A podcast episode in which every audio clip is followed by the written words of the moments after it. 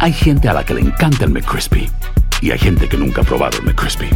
Pero todavía no conocemos a nadie que lo haya probado y no le guste. Para pa pa pa. Boost Mobile tiene una gran oferta para que aproveches tu reembolso de impuestos al máximo y te mantengas conectado. Al cambiarte a Boost, recibe un 50% de descuento en tu primer mes de datos ilimitados. O, con un plan ilimitado de 40 dólares, llévate un Samsung Galaxy A15 5G por $39.99. Obtén los mejores teléfonos en las redes 5G más grandes del país. Con Boost Mobile, cambiarse es fácil. Solo visita boostmobile.com. Boost Mobile, sin miedo al éxito. Para clientes nuevos y solamente en línea, requiere AroPay. 50% de descuento en el primer mes requiere un plan de 25 dólares al mes. Aplican otras restricciones. Visita boostmobile.com para detalles. Esto solo es el principio. Porque lo mejor, Esto no se va a quedar así. lo más impactante, ¿Por qué? Soy tu madre. Esta mujer me robó. Por favor, abre tus ojos. está por venir en ¿Entendiste? Tu vida es mi vida. De lunes a viernes a las 8 por Univisión. Y eso sí que amerita un brindis, ¿no crees? Soy María Raquel Portillo.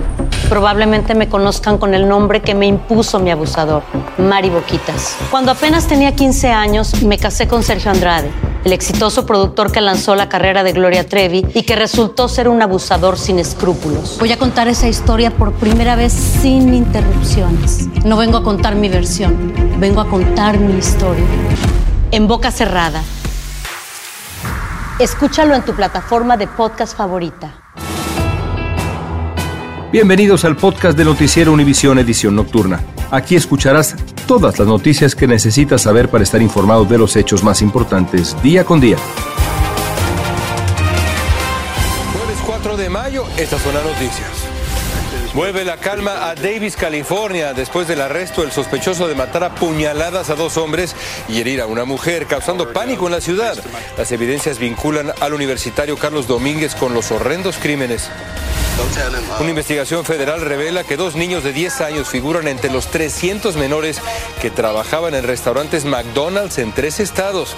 Imágenes grabadas por un cliente destaparon el escándalo de trabajo infantil. niños menores de 14 años no deben estar trabajando. La Lotería del Sueño Americano se anuncia el sábado. Millones de personas alrededor del planeta esperan ganar una de las 55 mil visas para emigrar legalmente a Estados Unidos. Tienen que ingresar a la página del Departamento de Estado. Comienza la edición nocturna. Este es Noticiero Univisión Edición Nocturna con León Krause y Malvin Interiano. Muy buenas noches, gracias por acompañarnos. Comenzamos en Davis, California, donde se va aclarando el misterio de tres apuñalamientos en una semana que tenía aterrada la ciudad. La policía arrestó a un hispano como principal sospechoso de las agresiones que dejaron dos hombres muertos y una mujer muy grave. León y la misma ropa que vistió el presunto asesino en dos de los ataques fueron clave para capturarlo. Luis Mejid nos tiene más detalles. Después de días de terror, los residentes de Davis, California podrán dormir más tranquilos. La policía arrestó al sospechoso de haber apuñalado a tres personas durante la última semana, matando a dos hombres e hiriendo a una mujer. Se trata de Carlos Domínguez, de 21 años, que hasta hace unos días cursaba estudios de biología en la Universidad de California en Davis. La universidad dice que por problemas académicos, Domínguez dejó las clases dos días antes del primer homicidio.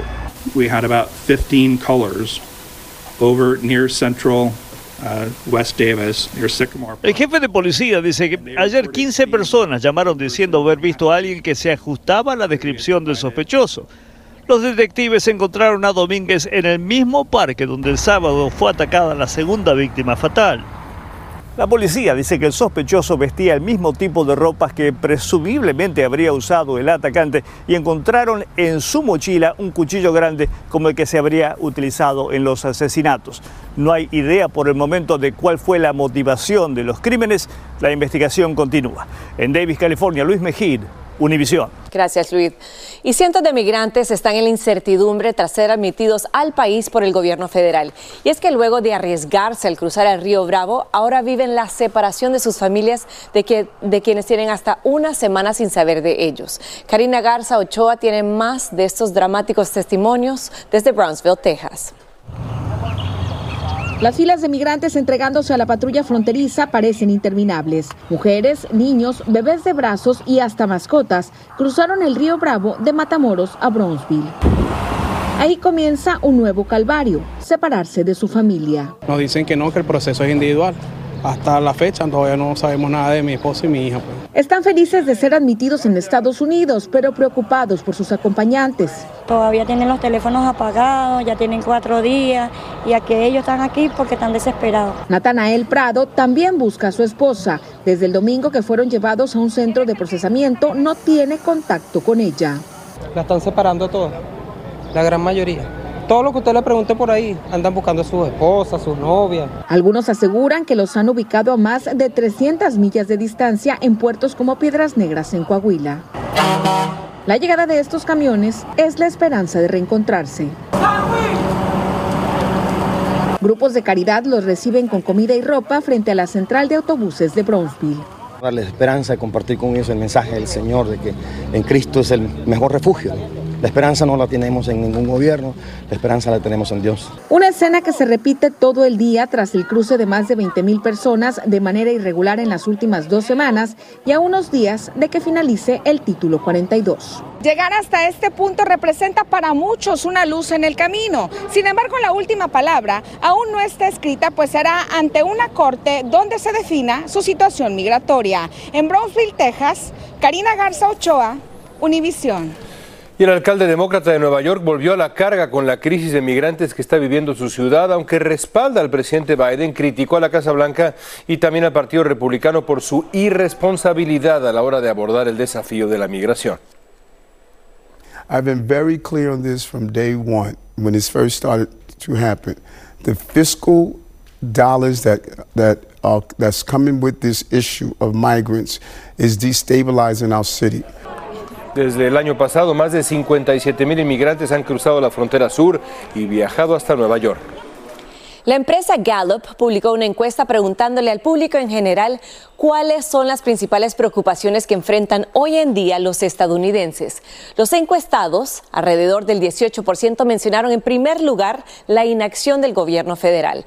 En segundo lugar, con un 14%, señalaron la economía. La inmigración, con un 8% mencionado por los encuestados, ocupó el tercer lugar. El control de armas y el crimen ocuparon el cuarto y el quinto lugar con el 7 y el 6% respectivamente. La encuesta se llevó a cabo entre el 3 y el 25 de abril. La epidemia de violencia por armas en el país ha cobrado otras cuatro víctimas. En Georgia, un pistolero mató a su madre y su abuela en sus casas, luego fue un McDonald's, asesinó a una empleada y después se suicidó. Esta matanza ocurre un día después de que otro hombre matara a tiros a una mujer, dejó otras tres gravemente heridas, esto en Atlanta, allá en Georgia.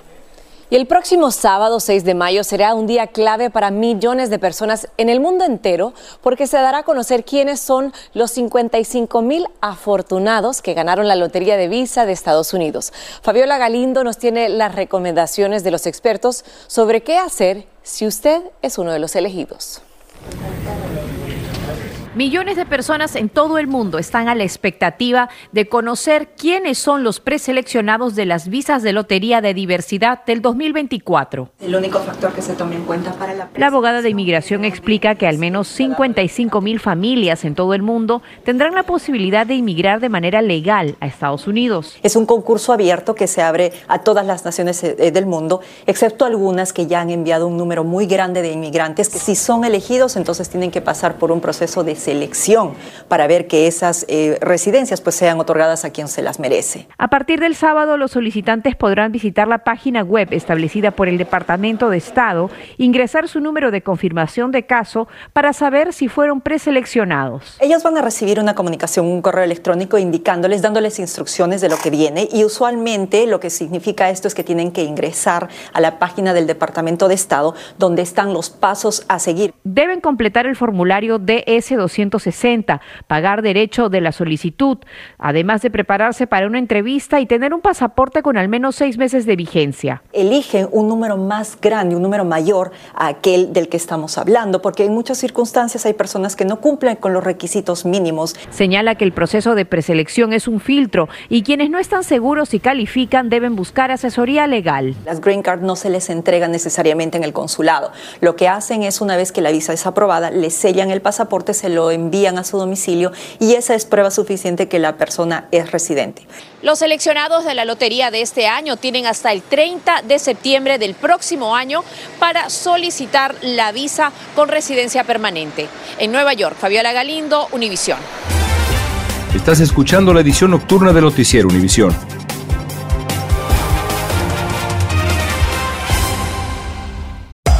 Hacer tequila, Don Julio, es como escribir una carta de amor a México.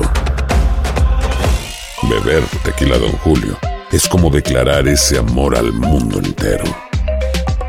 Don Julio es el tequila de lujo original, hecho con la misma pasión que recorre las raíces de nuestro país. Porque si no es por amor, ¿para qué? Consume responsablemente. Don Julio Tequila, 40% alcohol por volumen, 2020. Importado por Diageo Americas, New York, New York. Si no sabes que el Spicy McCrispy tiene Spicy Pepper Sauce en el pan de arriba y en el pan de abajo, ¿qué sabes tú de la vida? Para, pa, pa, pa. Lo mejor, lo más impactante, está por venir en Tu vida es mi vida. De lunes a viernes a las 8 por Univisión.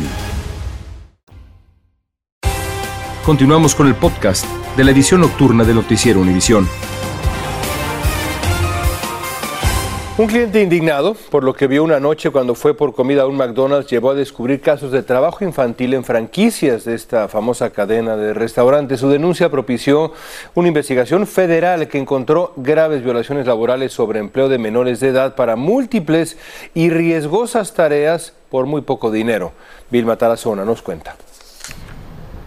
El Departamento de Trabajo encontró más de 300 menores de edad trabajando en franquicias de McDonald's en Kentucky, Indiana y Maryland. Dice que hacían labores peligrosas y por más de las horas permitidas. El caso que más les preocupó fue el de dos menores de 10 años de edad que encontraron trabajando en un McDonald's de Kentucky. La primera denuncia pública de ese caso se hizo a través de este video que se volvió viral en su momento. Un cliente, Nathan Pitts, que acudió a un McDonald's de Louisville, Kentucky, cerca de la medianoche, grabó a dos menores de edad que vio a través de la ventanilla del drive-thru o autoservicio. Uno de ellos lo atendió. Baby girl, go on and get the manager. Can you get the manager? Thank you.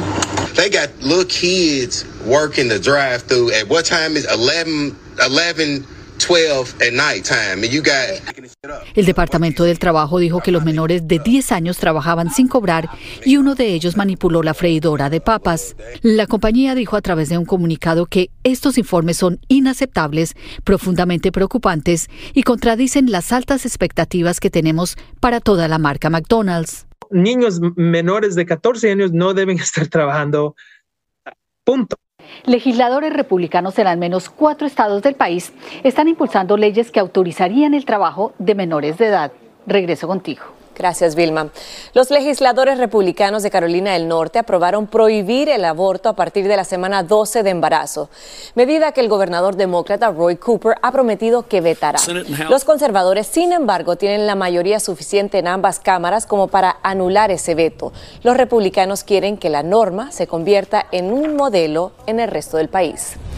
Y un equipo de médicos en Boston realizó con éxito una novedosa cirugía fetal para tratar una inusual condición cerebral conocida como malformación de la vena de galeno. Este procedimiento guiado por ultrasonido fue uno de los primeros para esa condición. Jenny Craig, la empresa de nutrición y productos para adelgazar, ya no va a operar. Esto por falta de financiamiento. La competencia de nuevas medicinas para bajar de peso afectaron a la compañía que alcanzó gran popularidad por sus menús saludables promovidos en su tiempo por varios famosos. Juan Carlos González tiene toda esta historia. Los miembros de Jenny Craig se llevaron una sorpresa cuando trataron de ingresar a la página de internet, ya que al abrirla vieron este comunicado que dice, gracias a nuestra familia leal de Jenny Craig, con profunda tristeza les comunicamos el final de nuestras operaciones. Me siento muy triste porque la verdad fue una de las mejores épocas cuando yo estaba en Jenny Craig en cuanto a la facilidad para bajar de peso, lograr tu objetivo. Aunque es miembro vitalicio, Betty Velasco dice que ya no siguió con este plan de Jenny Craig debido a que las clínicas cerca de su casa en el Valle de San Fernando cerraron hace tiempo, pero considera que era muy buen sistema. Me encantaba sus servicios, sus comidas, tenerlo todo preparado. La verdad es que sí, sí me causa nostalgia porque eran unas muy padres épocas, la verdad. Y es que su éxito consistió en adaptarse al estilo de vida de la gente trabajadora, gente ocupada, que no tenía tiempo para preparar alimentos saludables. La compañía Jenny Craig comenzó sus operaciones en Australia en 1983. Dos años más tarde, es decir, en 1985, llegó aquí a los Estados Unidos. Pero entonces, ¿en qué falló esta compañía que primero anunció que migraría al comercio electrónico y luego decidió cerrar sus 600 locales en Estados Unidos y Canadá?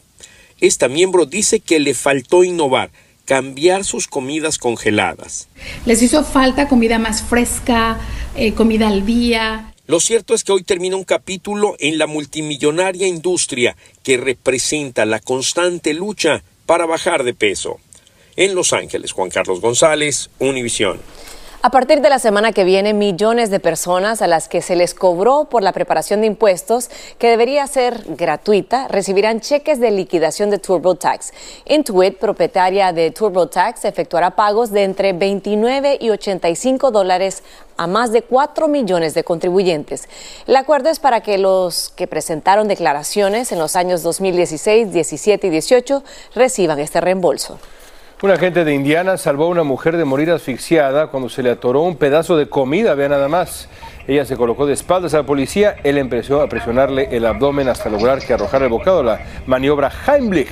Un motociclista que vio a la mujer en peligro llamó al número de emergencia, en menos de un minuto llegó el Salvador y bueno, pues sí, le salvó la vida. Enhorabuena.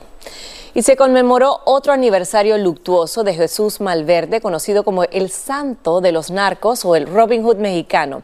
A su capilla llegan miles de personas a agradecer por los supuestos milagros cumplidos y lo celebran con banda, flores y veladoras, así como con whisky, como nos cuenta Alejandro Madrigal.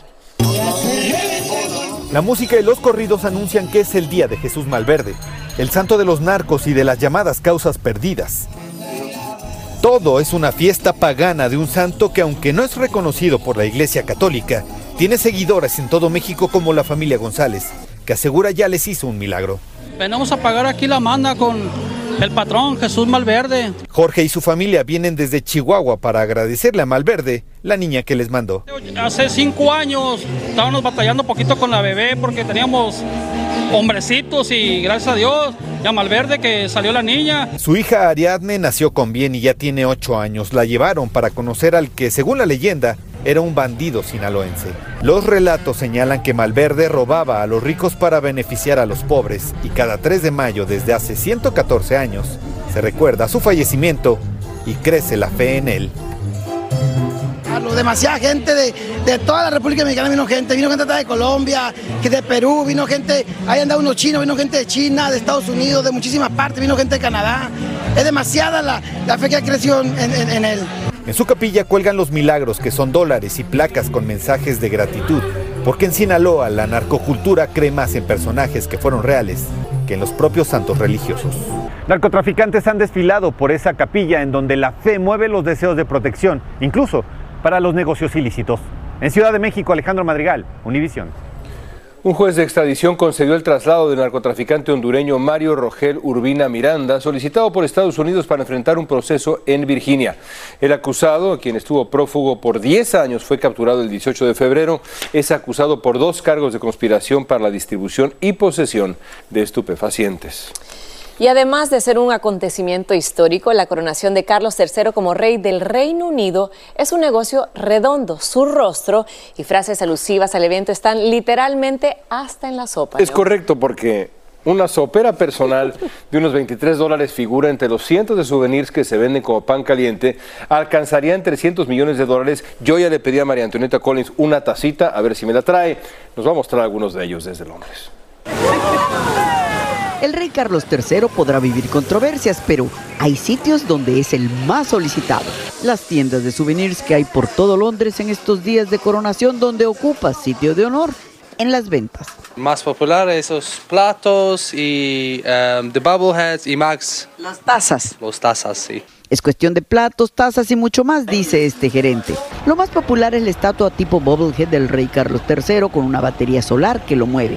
Hay para todo presupuesto, llaveros, bolsas reusables de tela, camisetas, tazas de varios precios y modelos, medallas conmemorativas, lapiceros con la corona de San Eduardo. Estamos buscando algo que recuerde este momento histórico, que no va a volver a pasar. Por eso, porque es un momento irrepetible, quieren llevarse a casa al rey en las tazas y si estas vienen con platos, mejor. Platos oficiales de los que hay en varios estilos. Ahora, ¿es usted exigente y quiere un souvenir fuera de lo normal? Son los ornamentos y réplicas de lo que se usará este sábado en la coronación y cuyo precio es capaz de desfalcar a cualquier presupuesto. Y hay mucho más. Cojines para la sala con el nuevo escudo real. Banderines con la imagen de Carlos ya coronado. Estamos acá, no, nos vamos a poder quedar en la coronación y queremos llevar un recuerdito a nuestra familia del momento tan especial que estamos viviendo acá en Londres que quiere chaleco y corbata de moño, no se preocupe, que los podrá combinar con la imagen del soberano saliendo de su pecho.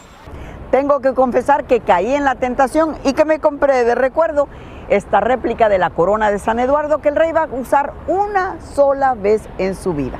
Estamos a dos días de la coronación y continuaremos, por supuesto, en esta cobertura. Desde Londres, muy buenas noches. El broche y mi taza, espero. Claro, no, y el chaleco creo que te quedaría muy bien. Continuamos con el podcast de la edición nocturna de Noticiero Univisión. Denis Yadiel Sánchez Martín, sobrino del cantante Ricky Martin, contrademandó al artista por 10 millones de dólares por daños causados por presuntamente cometer contra él conducta, conducta sexual no consensual desde que tenía 11 años. Así respondió Sánchez Martín a la demanda civil radicada por su tío en septiembre pasado por extorsión, persecución maliciosa, daños y prejuicios. Y un cazador de la Florida que transitaba por una carretera de los Everglades se tropezó con una gigantesca serpiente pitón en la oscuridad y el video de la batalla con el reptil ha recibido más de 300 mil vistas en YouTube. Mike Kimmel se llama este señor, conocido en las redes como Python Cowboy, estima que la serpiente, una hembra, medía 16 pies y pesaba muchas libras. Qué valiente. Gracias por escucharnos. Si te gustó este episodio, síguenos en Euforia, compártelo con otros, públicalo en redes sociales y déjanos una reseña. Vengo a contar mi historia. Ya es hora de abrir la boca. En boca cerrada. Escúchalo en tu plataforma de podcast favorita. Dicen que traigo la suerte a todo el que está a mi lado. Y esa es mi mala fortuna. Basada en el clásico de Juan Rulfo, llega Univisión, El Gallo de Oro. Supongamos que la caponera puede inclinar la suerte a quien ella quiera. ¿Estás tardando en conquistarla? Con Lucero, José Ron y Plutarco Asa. Este gallo está cambiando la vida. En una historia legendaria de amor y azar. No trates de cambiarme, no lo vas a lograr. El Gallo de Oro, lunes a viernes a las 9 por Univisión.